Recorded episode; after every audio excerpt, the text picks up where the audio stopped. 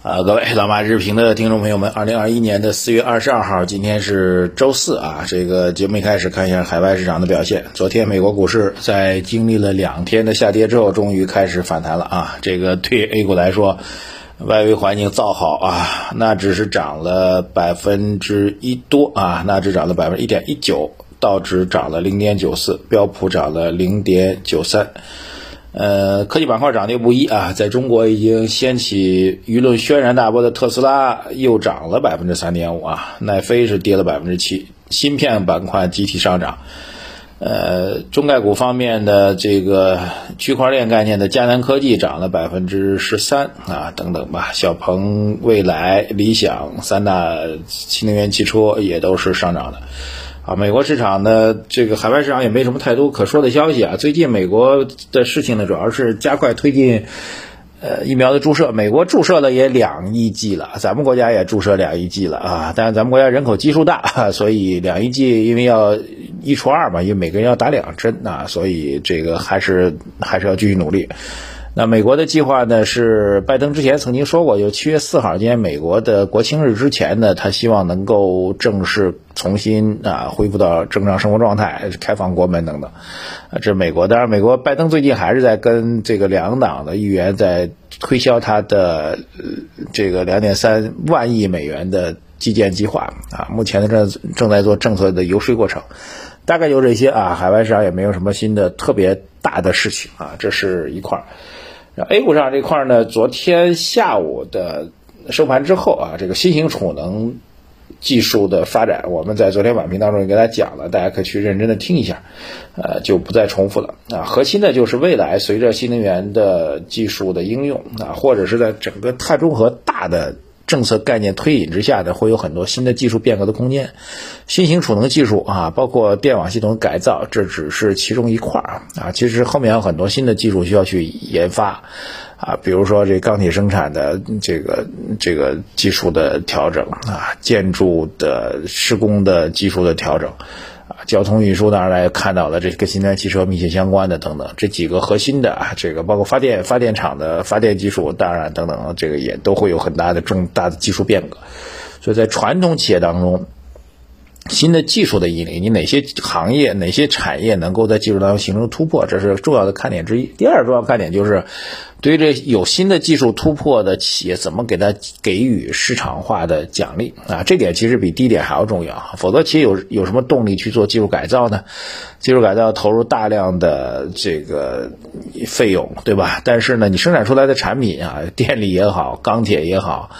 啊，建筑也好，虽然说产品是标准品啊，这个电是同样的电，钢是同样的钢啊，这个水泥是同样的水泥，对吧？没有任何差别啊，所以对于企业来说，去做技术改造的动力是不足的啊。也正因此呢，必须要有后续的政策的跟进啊。一个呢就是额度限制啊，我碳排放的额度、碳排放的总的额度给你限制死啊，你超过了就要罚款，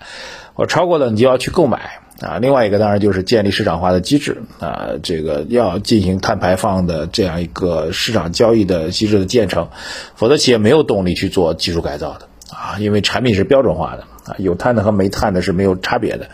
除非购买方的企业有足够的绿色的这个态度啊，就是我只购买零碳的水泥，我只购买零碳的电，我只购买零碳的钢啊，有没有可能呢？理论上有可能，但是现实当中会有多大可能呢？因为它价格如果高的话，那有多大可能呢？对吧？所以把这个碳中和的事情再借这个机会给大家稍微讲一下。当然，另外一个重要原因呢，就是 其实也没什么特多特别多的新的消息要讲啊，给大家来做这样一个通报啊。这个最近呢，讨论比较多的是关于基金公司一季报的事情啊，所以今天第二个事情给大家讲基金公司一季报的事情。一季报出来之后呢，很多人都在说，有没有可能去抄明星基金经理的一季报呢？啊，客观来讲啊，这个回答答案非常简单，就是不能啊。为什么不能呢？其实第一个原因大家都说的比较清楚啊，就是时间的问题啊。这个基金公司发布的一季报截止时间点当然是每个季度的最后一天，但最后一天。发布的这个持仓和他什么时候建仓是没有关系的啊，他可能在发布这最后一天之前的已经一个多月或者两个月就已经建仓了，所以建仓的成本你是不知道的啊，这是第一个时间上的问题啊。第二个，即便发布的时间是，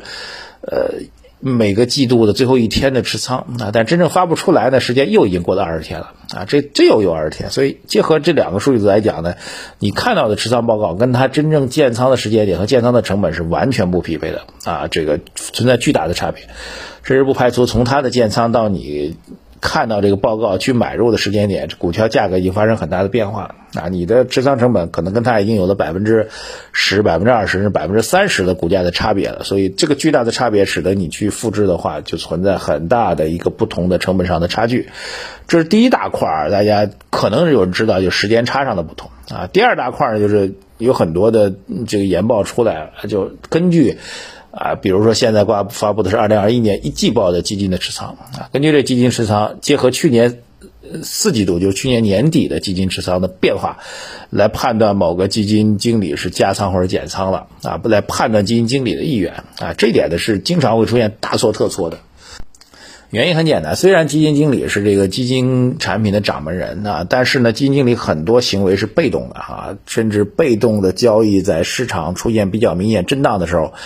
被动交易行为给基金持仓带来的改变啊，在整个基金的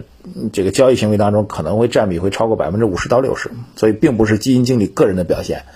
啊，很简单，比如这段时间，这个我们就假设某家基金经理大量持有白酒类的股票，然后经过了过去两个月整个白酒类的股票的价格的下跌，所以他基金持仓的市值、基金持仓的白酒的绝对量的占比，通通都下降了。但实际上，基金经理没有做任何事情，他只是满仓被套啊，或者说是重仓被套，重仓配套的品种，由于这些品种的市值这个在下降，所以导致他基金持仓当中的白酒的市值下降，占比在下降。然后很多人就做这样一个简单对比，哎，你看他减仓白酒，他可能没减，他可能没减，各位要注意，他可能没减，因为他并不公布他持有的具体的股数啊，他。没有减，只是被动的下降。然后你说它减仓了，其实它没减，它只是重仓被套，啊，这种数据的误判呢，其实是非常非常多的。相应的也是一样的，就是如果这只基金很火，很多人去申购，然后他又被动的要去买相关的既有持仓的品种，他并不一定愿意去买，但是由于不断有人申购，所以他不得不去增仓。这种情况下，其实在整个基金产品或者基金经理的操作当中是非常多的，占比应该说，这个市场波动比较大的情况下，市值波动比较大的情况下，占比我刚才提到的，对整个基金持仓影响应该在要素因子应该在百分之五十到六十以上，所以你怎么去判断它？啊，所以由此很多人第一个时间上去判断绝对操作没有办法去操作。第二，从波动的被动空间上啊，从这交易行为上来讲，你去揣摩基金经理个人的心思，以他的心思去决定所谓战略布局的话，也是非常难的，好吧？呃，其实除了基金经理之外，历史当中更好的可复制的标的是巴菲特的持仓。巴菲特买可口可乐名牌啊，这个就是公开的哈，持长期持有可口可乐也是公开的，沃尔玛对吧？这些苹果全是公开的。有多少人真的去抄他的作业，能够成为像巴菲特一样的富翁呢？啊，所以说到底呢，呃，人的行为最作为投资者来说呢，其实更重要的是修炼自己的行为和思路啊。即便别人大师已经把自己的操作的筹码天天公布给你，你依然没有办法去复制成为下一个大师。这就是投资最残酷的一点。投资所以说既简单又又复杂。简单事情就是任何一个人只要开一个账户，只要你往里面放个哪怕几千块钱、一两万块钱，你也可以去轻松的买股票。难的就是你真的要把这事情做好，那是极其费劲的。哪怕是别人已经有公开的抄作业给到我记，所以我想起来抄作业这事儿。我小时候记得有一位老师跟我说，他说你们抄的作业跟人家自己做的作业，那笔记一看就是不一样的。各位想想看是不是？做作业的人他一边写一边思考，写出来的字儿的笔记是这样的。你抄作业的时候不思考，甚至连抄的是啥都不知道，稀里哗啦的潦里潦草的全部把它划拉完拉倒。那所以老师说，你抄的作业跟你自己跟哪个同这同学抄的同学自己做的，我一看笔记就知道不一，就知道是什么情况。这句话我觉得对于我们投资者来说也是同样是共同的警醒吧。好，消息面上事情不太多啊，可能大家都在耐心等待这个最重要的政治局的经济工作会议，我们也耐心等待吧。市场还好，其实这两天市场走下来，呃，外围大跌我们能够扛住，我觉得整个的氛围还是不错的啊，最起码能够稳住就已经很不错了。好。这种时候啊，这个还是要这个做一下小小的推广啊，微信公众号财经马红版首页对话框底部输入数字二零二零八八，已经建仓我们投资组合的朋友们可以逐渐的去加仓，依然按照四比二比二比二的比例啊，四呢百分之四十的低波动稳定组合啊，这个是债券，另外百分之六十资金分别配置百分之二十的科技，百分之二十的周期，百分之二十的低估啊，来进行组合的加仓和配比，抓紧现在甚至市场比较稳定，长期依然有战略机会的情况下加仓配比。然后我们的老马书房读书会啊，最近因为五一快到了，我就要多读好几本书，哈，这个正在加快速度再去录书啊。当然呢，质量是非常好的，内容是非常好的哈，希望各位多多的参与。虽然会有一些读书会的费用，但是你一定会听过我们课，一定会觉得物超所值，